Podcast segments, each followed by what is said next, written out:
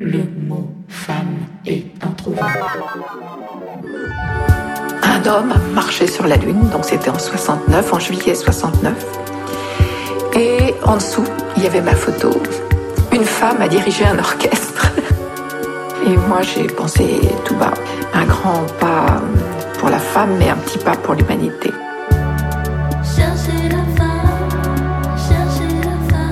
Le podcast qui parle des femmes et qui fait parler des femmes du monde de la musique. Bonjour à toutes et à tous. Je m'appelle Flore Benguigui et je suis une femme du monde de la musique parmi tant d'autres, en tant qu'autrice, compositrice et chanteuse au sein du sextet L'Impératrice. Quand j'ai rejoint l'Impératrice en 2015, je voulais reprendre mes études pour étudier le son, et puis on m'a bien fermé la porte au nez en me disant qu'avec un bac L, je n'avais certainement pas les capacités nécessaires. J'ai donc appris à maîtriser les basiques moi-même en regardant faire les gars de mon groupe ou des vidéos sur Internet. Mais combien de femmes qui avaient vraiment envie de faire du son ont abandonné? C'est la question que je me pose quasiment tous les jours quand, en tournée, je ne vois que des mecs à la technique. Vous l'aurez compris, aujourd'hui, on va chercher les femmes ingénieurs du son. Comme d'hab, pas de chiffres en France, mais aux États-Unis, on a par exemple en 2022 plus de 12 000 ingénieurs du son tout genre confondu. Pas tout genre euh, musicaux, tout genre, genre, euh, tout sexe confondu. Parmi ces 12 000, seuls 7,7% sont des femmes. Un chiffre d'ailleurs décroissant ces dernières années, car elles étaient presque 10% en 2019. Ce qui est intéressant, c'est aussi de voir que, parce que ces statistiques existent aux États-Unis, presque 70% des ingénieurs du son américains, tous sexes confondus, sont blancs, 17% hispaniques, 8% sont noirs et 4% asiatiques. Ce qui laisse donc imaginer le pourcentage de femmes racisées dans ces 7,7%. Quasiment nul. Je peux aussi vous parler des Grammy Awards où la première femme a gagné un prix en tant qu'ingénieure du son en 2019. Il s'agit d'Emily Lazar pour son travail avec Beck. Moi-même en tournée, je pense que ça m'est arrivé qu'une poignée de fois de croiser des femmes ingénieures du son. Donc le constat est pas joli joli, mais c'est pour ça qu'on est là. Alors c'est parti. Aujourd'hui, on part à la recherche de deux femmes qui ont été ingénieures du son à deux époques à peu près similaires, mais dans deux environnements très différents, mais toujours entourées de mecs, l'une plutôt sur les routes, l'autre plutôt dans des studios. On commence sur les routes avec une des pionnières, si ce n'est la première ingénieure du son en tournée, Katie Sander. Je ne sais même pas quand et où exactement est née l'américaine Katie Sander, c'est vous dire le peu d'infos qu'il y a sur elle, à part un gros article sur le site américain Sound Girls et un court texte dans le livre Women in Audio de Leslie Gastenberg. On attaque donc direct en 1974. Katie Sander a à peine 18 ans et fait un voyage en Angleterre, au cours duquel elle rencontre le tour manager. Alors, pause. Un tour manager, pour celles qui ne savent pas, c'est aussi souvent appelé un régisseur. C'est la personne présente sur la tournée qui s'occupe de toute la logistique en amont et sur le terrain. Pardon pour les vrais connaisseurs si je vulgarise un peu trop. Le tour manager, donc, d'Elton John, qui venait de sortir Goodbye Yellow Brick Road. Elton John, hein, pas le, tour manager, lui, il faisait pas de musique, a priori. Et le mec lui propose un poste. Voilà, Katie est ingénieur du son, trop facile. Qui a parlé de plafond de verre ici? Non, je plaisante. Il ne lui propose pas de taf d'ingénieur du son, non. Il lui propose un poste de tea girl, ce qu'on appellerait aujourd'hui très probablement stagiaire de troisième. En gros, tu fais les cafés, mais comme on est en Angleterre, c'est du thé. Mais Cathy n'a pas envie de décourter son voyage pour un job tout pété, donc elle décline la proposition, mais a quelques regrets sitôt rentrée aux États-Unis. Donc elle décide de se pointer au culot lors d'un show d'Elton John au Texas quelques mois plus tard. Et ça paye. Plutôt que d'être embauchée en tant que T-Girl, elle est prise en tant qu'assistante son et lumière pour l'installation du show et donne un coup de main à l'installation et l'accordage des instruments, voire même parfois au costume si besoin. Elle touche donc un peu à tout et c'est comme ça qu'elle comprend que c'est le son qu'elle veut vraiment faire. Le chef de Claire Bros, la société de production qui fait tourner Elton John à l'époque, comme beaucoup d'autres artistes, Randy Veitel voit bien que Katie donne tout ce qu'elle peut, alors il la prend sous son aile et lui apprend les bases, comment placer les micros, gérer l'électricité sur scène, faire des balances, etc. Il se rend vite compte que Katie bosse mille fois plus et fait bien mieux son taf que la plupart des nouveaux employés de la tournée, et convainc Jean Claire, le big boss, de l'embaucher. Quand la tournée se termine, Jean Claire fait son petit mansplaining classique et suggère à Katie, même si elle a l'air de bien gérer la vie sur les routes, de se faire plus d'expérience en son et donc en studio, car à l'époque il n'y avait pas d'études type pour être ingénieur du son. La plupart des ingénieurs du son s'étaient en effet formés en étant musiciens dans des groupes ou en faisant le son dans des studios ou dans des bars.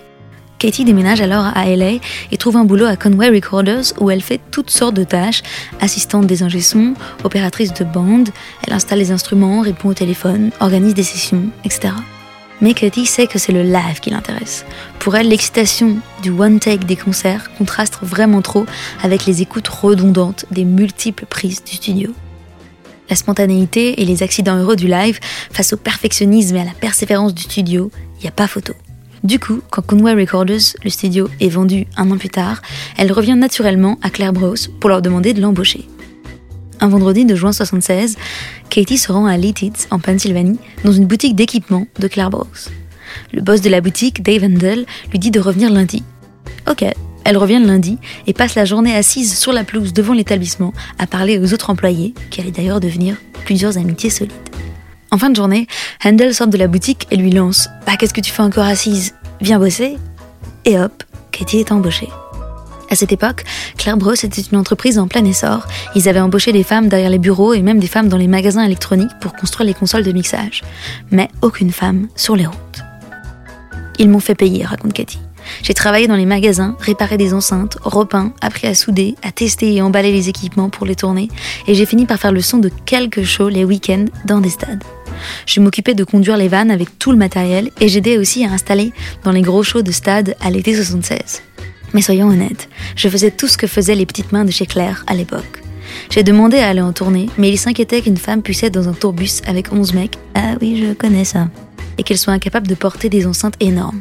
Je me rappelle qu'un des rodis me disait que pour tester, il fallait que je puisse soulever un corps d'harmonie, un truc mégalo quoi, au-dessus de ma tête. J'ai appris bien plus tard que ça n'était qu'à moitié une blague. Après un certain temps, je pouvais très bien soulever ce corps d'harmonie, et je le faisais d'ailleurs au magasin. Et il savait que je pouvais survivre à une vie de tournée car je l'avais déjà fait avec Elton John. Donc au bout d'un moment, ils sont faits à l'idée. Mais être une des premières femmes sur la route a son lot de défis, évidemment. Juste mettre mon pied en travers de la porte a été le plus gros challenge, raconte Katie. Ça a pris un temps fou avant qu'ils m'envoient à nouveau en tournée, avant que je leur prouve que je pouvais faire ce boulot. Et même après que les gens l'aient compris et que je commençais à être demandée sur des tournées, certains clients avaient encore des réserves. La compagnie m'a défendu parfois face à ses clients et a parfois décidé que ça n'en valait pas la peine. J'ai compris. Une fois en particulier, sur une tournée avec une nouvelle artiste féminine, Roy Claire, le frère de Jean Claire, le big boss de la boîte, m'a demandé de faire le son des concerts pour elle, mais, et même si elle ne me connaissait pas, l'artiste a insisté pour que ça soit un mec qui fasse le son. Ça a été une énorme déception d'être dénigré par quelqu'un qui aurait pourtant pu me comprendre. À cette époque, fin 70, aucune autre compagnie n'a de femme Roddy, alors Rodi, c'est quand tu fais un peu tous les petits boulots physiques sur la tournée, porter le matériel, assister les techniciens, installer le matos, etc. C'est un boulot assez physique. Donc, c'est très commun de ne pas embaucher de femmes, et pourtant, chez Claire Bros, Katie a l'occasion d'apprendre auprès des autres Rodi de faire des erreurs sans être traitée différemment sous prétexte qu'elle est une femme. Et cela même si à l'époque, faire du son était un job beaucoup plus physique qu'aujourd'hui.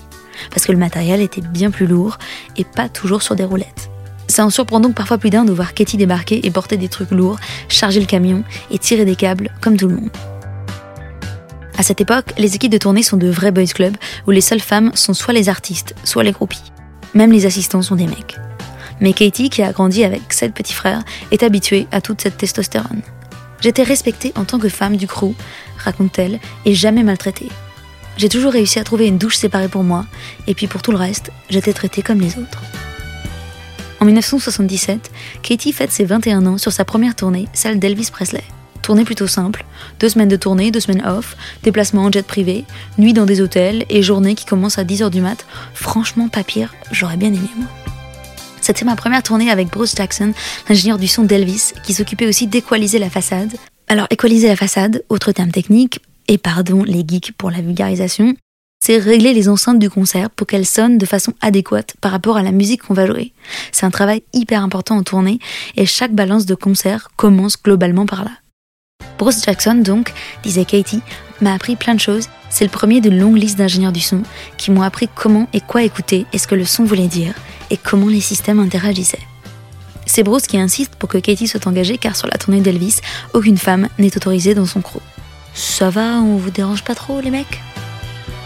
Katie raconte. Un jour, le colonel Parker, le manager d'Elvis, décide de piloter l'avion du crew et il est en train de parler à Bruce quand j'arrive sur le tarmac. À l'époque, j'ai les cheveux jusqu'aux fesses. Le colonel a l'air surpris et se retourne vers Bruce en disant Mais ceci est une femme. Bruce sourit et lui dit que ça fait six mois que je suis dans l'équipe et que le colonel lui avait déjà donné la permission. Fin de la discussion. Régulièrement, les gens demandent Katie sur les tournées. Et puis Katie apprend surtout à faire vraiment du son. Et les ingé lui laissent de plus en plus les manettes. Durant les 34 festivals qu'elle fait en 83, le job de Katie est de gérer la grande scène, c'est-à-dire de vérifier que tout le matériel pour sonoriser les groupes est en place, que tout est branché comme demandé. Deux ans plus tard, en 85, elle est en charge de tous les branchements de la scène du Live Aid au stade JFK de Philadelphie, s'assurant que tout se déroule comme prévu pour la technique sur scène pendant 11 heures d'affilée, tout en coordonnant avec les équipes télévision à Londres et à Philadelphie. Le tout sera visionné par 2 milliards de téléspectateurs et 90 000 personnes sur place. Tout se passe comme prévu et ça sonne super bien. This is your Woodstock and it's long overdue. And it's nice to know that the money out of your pockets will go to food to feed hungry children. Amazing grace, how sweet the sound.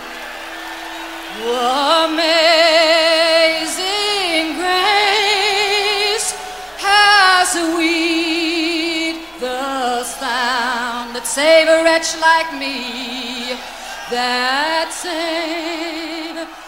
Elle fait la tournée Amnesty International ou encore le Victory Tour de Michael Jackson. Elle s'occupe aussi du son pour la tournée de Queen en Amérique du Sud devant 100 000 personnes.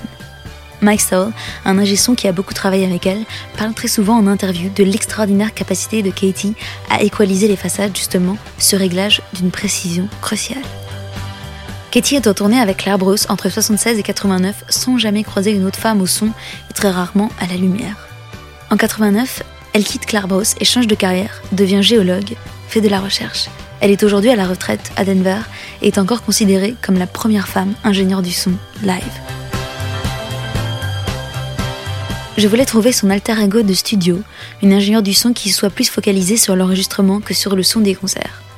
Un petit peu plus connue que Katie Sanders, certes, elle a évolué à peu près à la même époque, mais dans des cercles assez différents, elles auraient potentiellement pu se croiser, car elles ont toutes les deux travaillé pour Michael Jackson, mais l'une en live, l'autre en studio. Voici Susan Rogers. Susan Rogers naît en 1956, en Californie. Histoire intéressante car pour la première fois depuis le début de mon podcast, Susan Rogers n'est pas un petit virtuose de la musique qui compose déjà à 5 ans son premier opéra. Pas du tout. Susan Rogers ne naît pas dans une famille de musiciens. À 14 ans, elle perd sa mère et son père doit faire trois boulots en même temps pour arriver à survivre. Suzanne doit arrêter le lycée pour l'aider et se trouve un boulot dans un laboratoire biomédical à enlever les valves des cœurs de cochons. Euh, dégueulasse. Elle se marie à cette époque avec un mec super toxique qui abuse d'elle physiquement. Décidément, on est sur un démarrage assez atroce, mais elle arrive à lui échapper et divorce. À 21 ans, elle déménage en Californie et se met en colloque avec une amie à elle. Toutes les deux veulent absolument travailler dans l'industrie de la musique.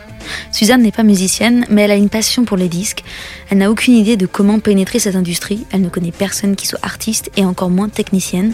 Mais elle décide de déménager à Los Angeles et de trouver une école qui puisse la former. Malheureusement, les cours à l'University of Sound Art sont trop chers, donc elle ne peut pas s'y inscrire, mais finit par prendre un boulot de réceptionniste dans l'école, malin, ce qui lui permet de rencontrer les ingénieurs et les techniciens de maintenance qui y étaient professeurs. C'est là qu'elle entend un professionnel de la musique dire à un étudiant Deviens technicien de maintenance et toujours du boulot tu auras. Tu. Ça tombe pas dans l'oreille d'une sourde. Suzanne se met à apprendre l'électronique toute seule, en achetant tous les bouquins qu'elle peut sur le son, l'enregistrement, et bosse comme une dératée la nuit et poursuit le jour son boulot de réceptionniste. Peu de temps après, elle est prête à faire son premier boulot en tant que stagiaire technicienne électronique avec Audio Industries Corporation à Los Angeles.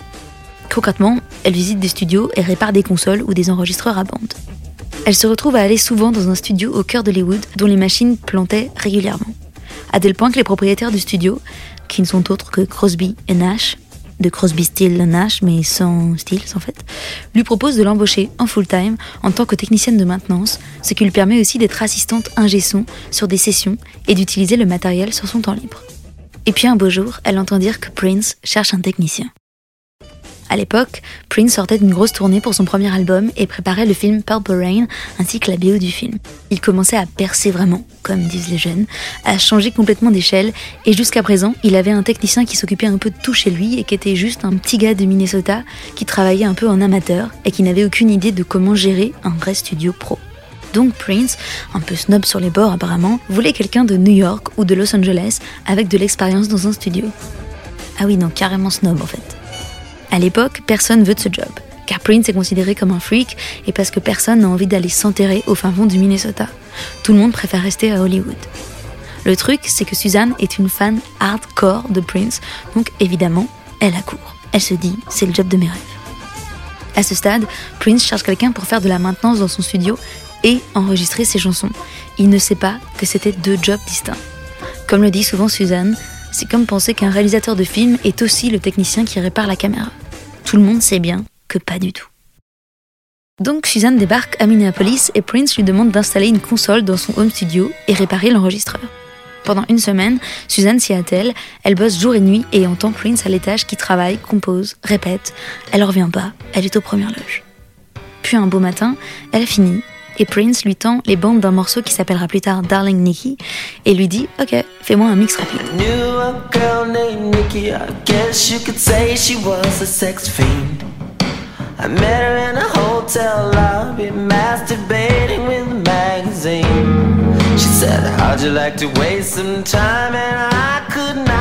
Elle doit se pincer pour y croire.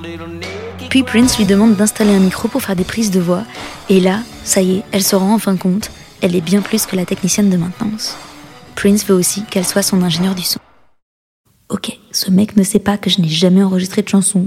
Let's go susu. Et l'air naturel. Elle reste 5 ans à travailler avec Prince entre 83 et 87, part en tournée, travaille sur trois de ses films et devient son ingé son officiel et seule technicienne à plein temps pour toutes ses répétitions, enregistrements et mix à cette période. En tournée, en plus d'être ingénieure du son live, elle décide d'enregistrer tous les concerts grâce à un système d'enregistrement dans un camion garé devant la salle.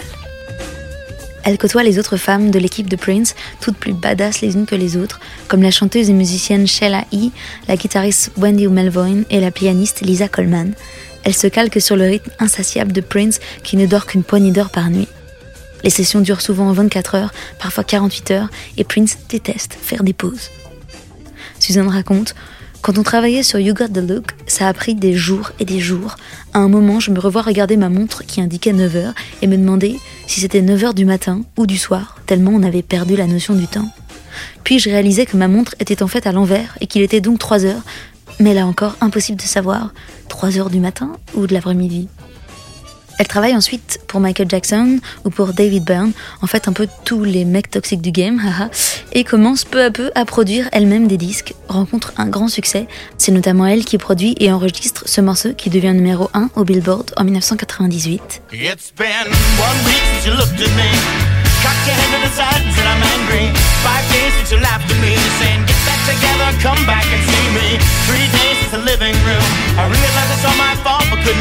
The